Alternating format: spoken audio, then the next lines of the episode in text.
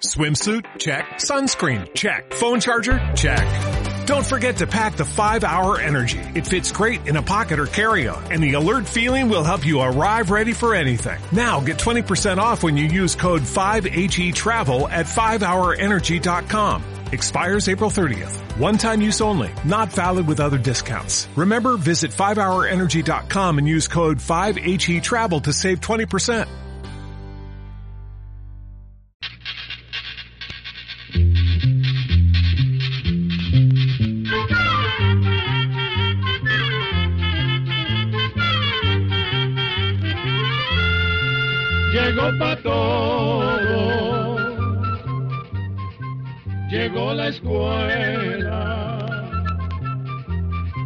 Llegó la escuela, llegó por radio.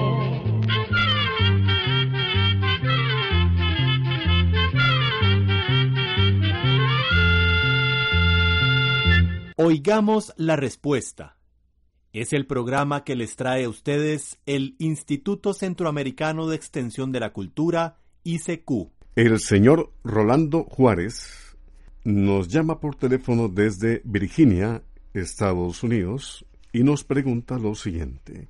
¿En qué país inventaron las donas? Oigamos la respuesta. Las donas son un producto de repostería muy popular en los Estados Unidos y en algunos países de Europa. Están hechas de harina, son como panes dulces en forma de rosca. La característica principal de las donas es que tienen un hoyo en el centro y generalmente se preparan fritas. Muchos historiadores dicen que en Estados Unidos, Inglaterra y Holanda se conservan documentos de hace como 200 años en los que vienen recetas para hacer esta especie de pan dulce. Y hay otros que dicen que fue un muchacho estadounidense llamado Hanson Gregory a quien se le ocurrió hace 150 años hacerle un hoyo a la masa para evitar que quedara cruda en el centro. Según cuentan, Gregory acostumbraba hacer largos viajes en barco y junto a su madre las preparaba de esta manera para llevarlas como provisiones para la tripulación. Fue así como se hicieron muy populares estas roscas o panes que tienen un hoyo en el centro y que comúnmente se conocen como donas. Sin embargo, como le dijimos al principio, la receta de la masa que se usa para hacer las donas se cree que es más antigua que las que hacía Gregory.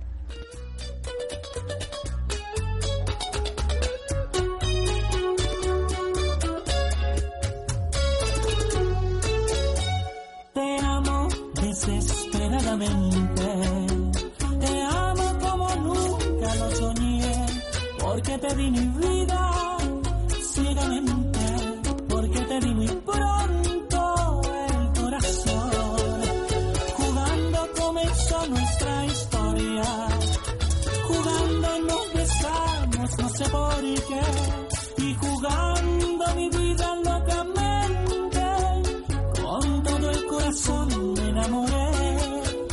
Voy siempre muy cerca de tus pasos, como sombra formada por el sol y la luna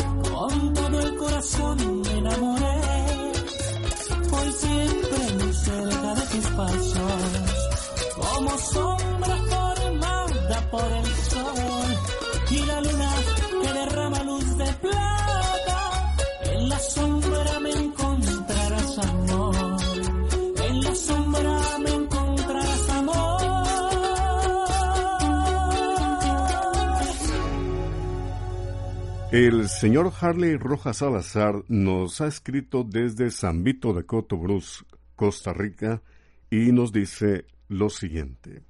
Quisiera que me comenten acerca del gorrión común. ¿Qué tamaño tiene? ¿Su peso y qué colores tiene? ¿De dónde se cree que es originario? ¿Será cierto que la revista BirdLife lo ha nombrado ave del año 2016 y que su día se celebra internacionalmente el domingo 20 de marzo? ¿A qué causas puede deberse la pérdida de poblaciones en las ciudades de este gorrión doméstico? Que los científicos conocen como passer domésticos. Oigamos la respuesta. En primer lugar, queremos aclarar que en algunos lugares de nuestras tierras le llaman gorrión o gurrión al colibrí o chupaflor. Sin embargo, el verdadero gorrión es otro. Es un pajarito parecido al maíz, que mide unos 14 centímetros desde el pico hasta la punta de la cola y que pesa por ahí de una onza. El gorrión es un pajarito bullicioso y entretenido que le gusta estar cerca de la gente. Vive en pueblos y ciudades, sobre todo en los alrededores de parques, mercados y sitios donde hay granos. El gorrión es nativo de regiones que están entre Europa y Asia y el norte de África. Sin embargo, hoy en día se puede encontrar en muchos países del mundo, menos en las zonas muy al norte de la Tierra o en regiones como Indonesia, China y Japón. A nuestro continente el gorrión fue traído por los colonos europeos y por eso es bastante común en nuestras tierras. Aunque el gorrión no es una especie que se encuentre en alto riesgo de llegar a desaparecer, se ha visto que hay menos en algunos lugares como por ejemplo España o Inglaterra.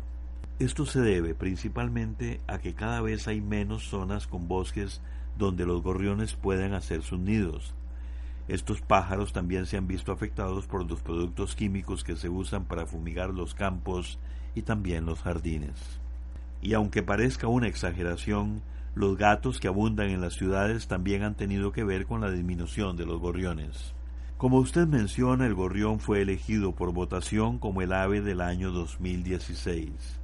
A lo largo de este año 2016 se han organizado diferentes actividades alrededor del mundo para hacer ver a las personas la importancia de proteger esta especie, que al igual que otras aves, ayuda a controlar plagas y a dispersar semillas. Celebrar el Día Mundial del Gorrión fue una iniciativa que tuvo una organización de la India dedicada a la conservación de la naturaleza, que a su vez fue respaldada por muchas otras agrupaciones, muchas de las cuales son miembros de la organización llamada BirdLife International.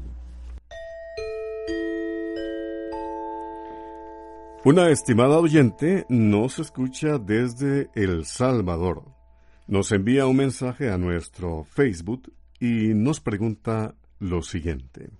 ¿Cómo evito el hábito de quitarme las uñas con los dientes? Quiero que me crezcan. Por favor, ayúdenme. Oigamos la respuesta. El hábito de comerse las uñas puede ser un problema serio para muchas personas. A veces hay quienes no pueden detenerse y llegan a comerse hasta la base de la uña, provocando dolor y sangrado. Este hábito no es nada bueno puede provocar ulceraciones en las encías debido a los pedacitos puntiagudos de las uñas. Además, la piel de los dedos con heridas puede infeccionarse con facilidad. Algunos de los remedios que se usan para eliminar la costumbre de comerse las uñas son untarlas con ciertas sustancias como chile picante, esmaltes con sabor amargo o curitas. Sin embargo, muchas veces estos remedios no ayudan mucho. En el caso de los niños, hay muchos padres que los castigan o los regañan para que eliminen el hábito. Sin embargo, lo que consiguen es que el niño sienta aún mayor ansiedad o tensión, provocando que el niño se coma las uñas con más frecuencia. Los médicos dicen que el comerse las uñas es como una reacción automática cuando la persona tiene sentimientos de frustración, ansiedad, estrés, cansancio o simple aburrimiento. En casos más difíciles podría ser de gran ayuda consultar con un consejero o con un psicólogo. Estos especialistas le ayudarán a identificar cuáles son las causas por las que la persona se come las uñas. Pasa que a veces la persona no se da cuenta por qué se come las uñas, y es posible que en su mente esté bien guardado el motivo. Hay quienes recomiendan que la persona que se come las uñas lleven consigo siempre una paleta, de esas que usan los médicos para examinar la boca de sus pacientes, que son las mismas que tienen los helados. Entonces, cuando la persona sienta ganas de comerse las uñas, mordisquea la paleta. Además, podría llevar siempre un diario e ir escribiendo las situaciones o momentos que la alteran y que hace que se empiece a comer las uñas. Esto es muy importante. De esta manera la persona se dará cuenta, tendrá conciencia de su problema y poco a poco podrá controlarse. Eso sí, ocupa estar bien alerta de sus pensamientos y de lo que pasa alrededor. También podría tratar de hacer ejercicios de respiración y relajación, consultar con un médico que le recete algún medicamento suave o bien tratar con homeopatía que da muy buenos resultados en casos de ansiedad y nerviosismo.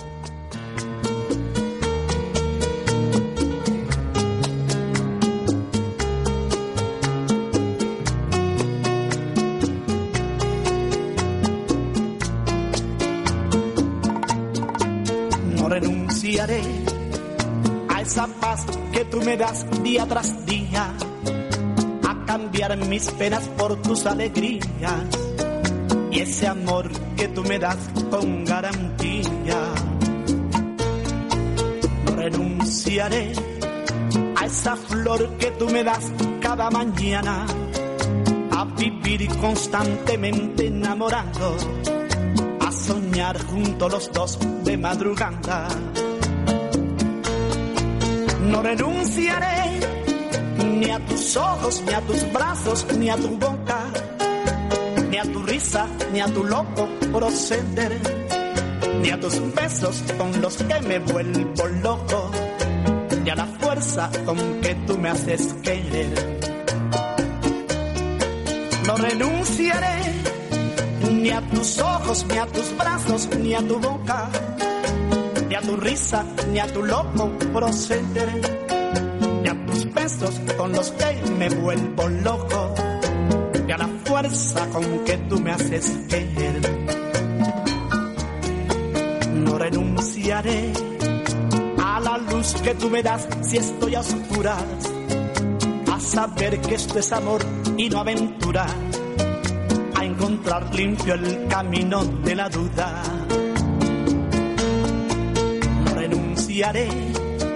Yo sin ti sería un barco a la deriva uno más de los que van por ahí perdidos. Y sin ti sentido no tendría mi vida.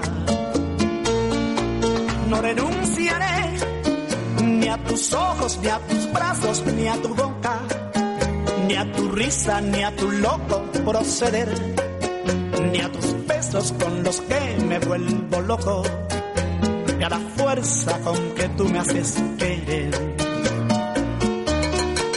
no renunciaré ni a tus ojos, ni a tus brazos, ni a tu boca, ni a tu risa, ni a tu loco proceder, ni a tus besos con los que me vuelvo loco, ni a la fuerza con que tú me haces querer. No renunciaré ni a tus ojos, ni a tus brazos, ni a tu boca ni a tu risa, ni a tu loco proceder, ni a tus besos con los que me vuelvo loco, ni a la fuerza con que tú me haces. Quisiera saber por dónde le entra el agua al coco. Esa es la consulta que nos hizo el señor Jesús Alberto Mendoza, quien nos hace llegar un correo electrónico desde Veraguas, Panamá. Escuchemos la respuesta. En general se puede decir que casi todos los frutos tienen agua, lo mismo que las hojas y otras partes de la planta. Lo que pasa es que esa agua no está tan suelta como la vemos en el coco. El coco, como todas las frutas, necesita agua y otras sustancias para crecer y madurarse. La planta toma el agua de la tierra por medio de sus raíces. La naturaleza es tan maravillosa y sorprendente que imagínese usted que esa agua que toman las raíces sube al tronco a través de unos tejidos que son como tubitos. Esos tubitos son los encargados de llevar el agua a las partes altas de la planta. Así es como los cocos se llenan de agua aunque se encuentren a gran altura. Además, le contamos que el agua puede llegar hasta el coco gracias a un fenómeno llamado capilaridad. La capilaridad se da cuando los líquidos como el agua se encuentran en contacto con tubos delgados. Entre más delgado sea el tubo, ese fenómeno se nota aún más. Por ejemplo, si metemos el extremo de un tubito de vidrio bien delgado en una palangana o pana llena de agua, veremos que el agua sube dentro del tubo a un nivel más alto que el que tiene el agua de la palangana. Además, le contamos que el agua que llega hasta el coco forma parte de la semilla. Además, le contamos que el agua que llega hasta el coco, lógicamente, forma parte de la semilla y le servirá a la nueva planta para crecer, echar raíces y tomar la nueva planta.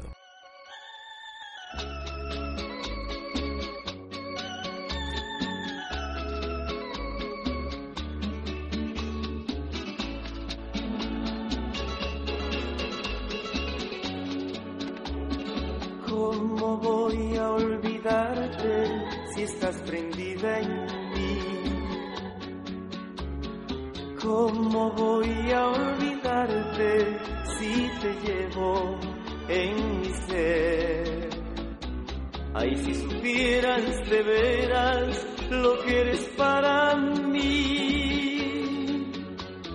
Eres más que mi amor, la razón de mi vivir. Eres más que mi amor, la razón de mi vivir. Y aún así no estás conmigo, estás tan lejos, ¿dónde estarás? Quisiera verte, quisiera hablarte, es tan difícil vivir sin ti. Y si en verdad sientes amor por mí, ven a mis brazos, no te vayas jamás.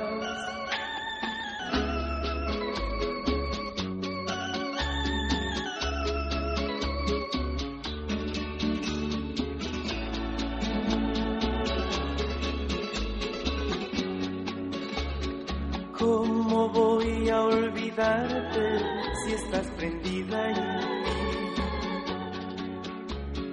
¿Cómo voy a olvidarte si te llevo en mi ser? Ay, si supieras de veras lo que eres para mí. Eres más que mi amor, la razón de mi vivir.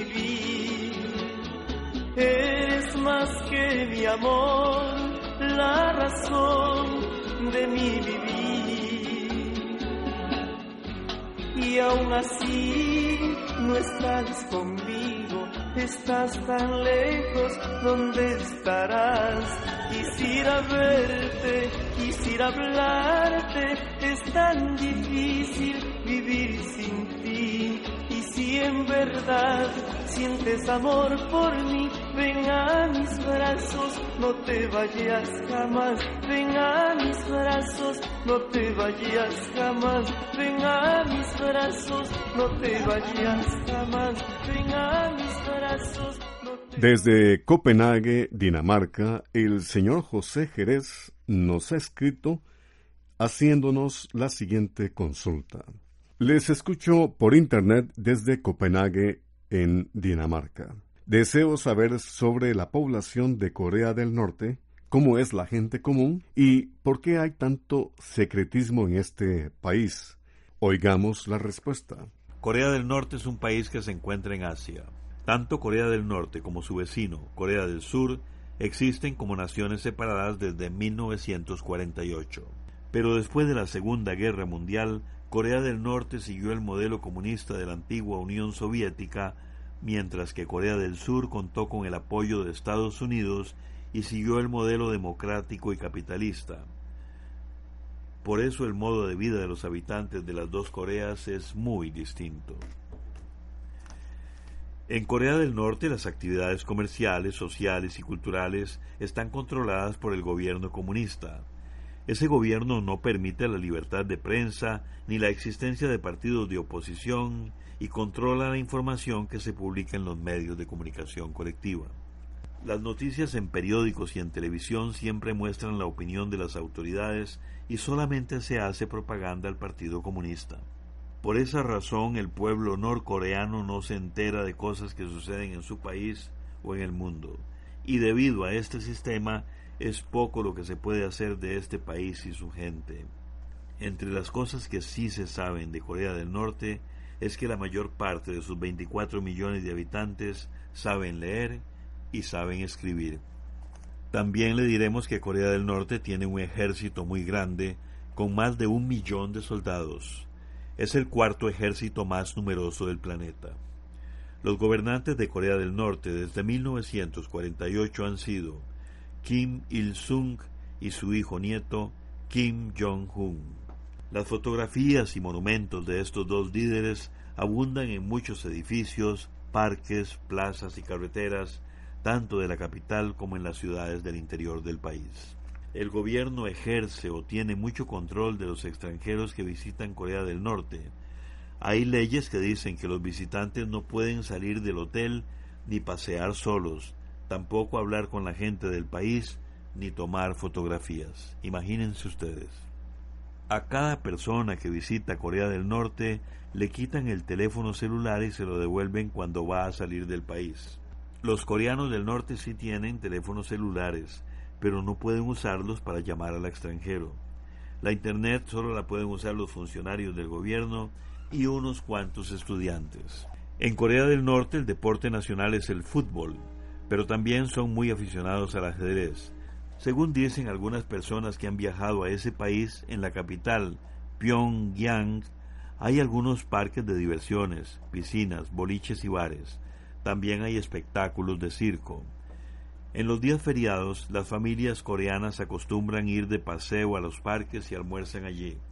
También hay una parte de la población que puede ir de paseo a la playa. En las ciudades de Norcorea hay pocos automóviles y la mayoría de la gente se transporta sobre todo en autobuses.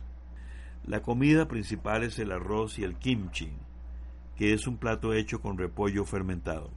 Ese plato de pollo lo acompañan con verduras y de vez en cuando con carne.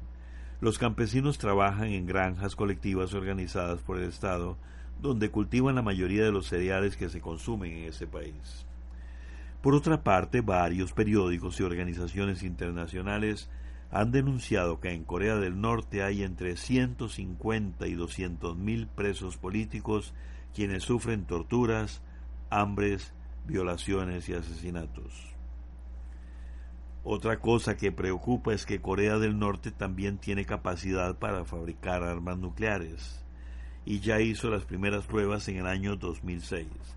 Esto ha producido constantes tensiones con su país vecino, Corea del Sur, y con otros países del mundo. Programa de Control 96.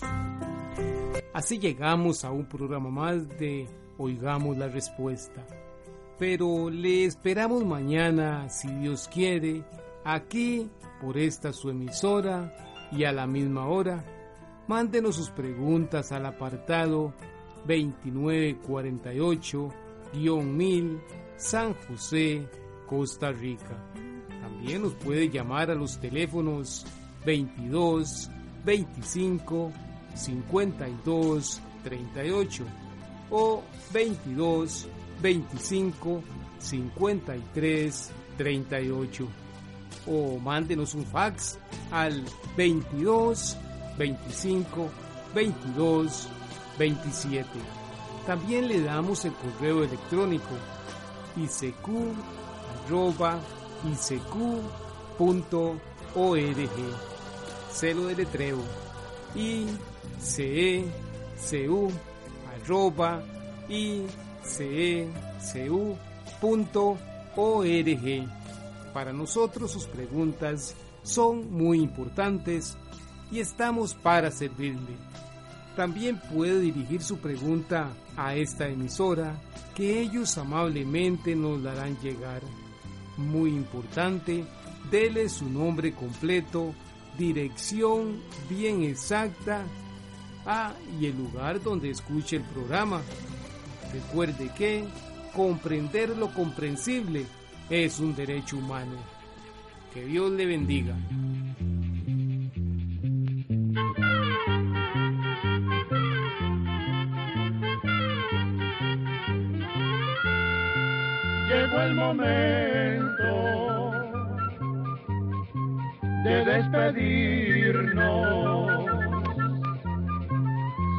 La escuela,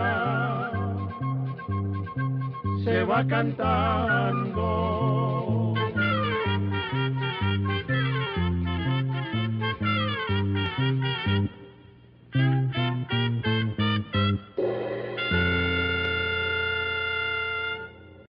Swimsuit? Check. Sunscreen? Check. Phone charger? Check. Don't forget to pack the 5 Hour Energy. It fits great in a pocket or carry-on, and the alert feeling will help you arrive ready for anything. Now get 20% off when you use code 5HE Travel at 5hourenergy.com. Expires April 30th. One time use only. Not valid with other discounts. Remember, visit 5hourenergy.com and use code 5HE Travel to save 20%.